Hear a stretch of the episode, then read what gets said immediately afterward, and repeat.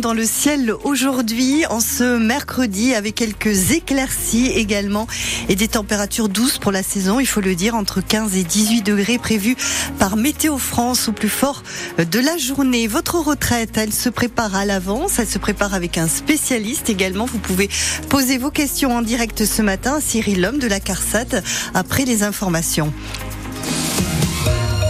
Flore Catala, la ville d'Oloron-Sainte-Marie veut mieux lutter contre la délinquance. Ah oui, parce que la question de l'insécurité ne se pose pas uniquement dans les grandes agglomérations. Elle se déporte désormais dans les provinces, les villes moyennes, les campagnes, nous disait notre invité tout à l'heure, Bernard Uturi, le maire d'Oloron. La commune qui a été secouée au début du mois par ces coups de feu tirés en plein jour devant la cathédrale.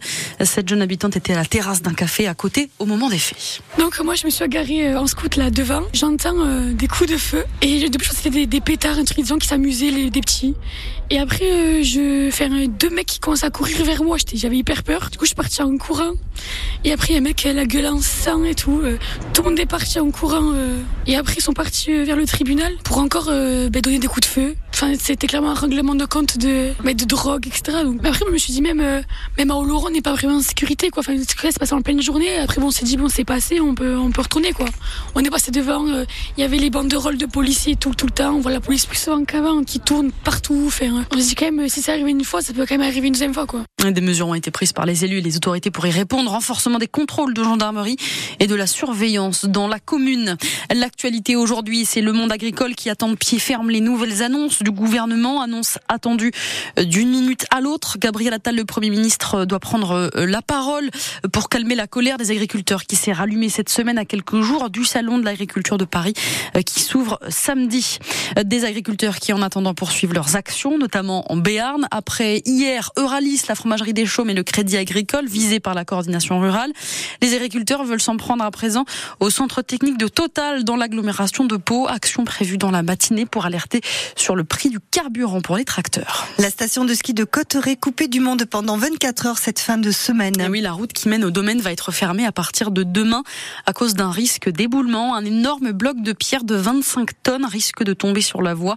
Il faut des travaux de purge de toute urgence. Travaux prévus donc à partir de demain, jeudi. La route sera fermée complètement à partir de 7 heures et jusqu'au lendemain, vendredi. Ça tombe pas très bien parce qu'on est quand même en plein, pleine vacances scolaires et que la station de Cotteret attire de nombreux skieurs en ce moment. Et puis cette personne blessée dans un accident de la route à la Mongie hier, des skieurs qui étaient dans une navette de la station. Le véhicule a percuté un plot en béton et sous le choc, les passagers à l'intérieur sont tombés. Trois enfants et quatre adultes ont été légèrement blessés.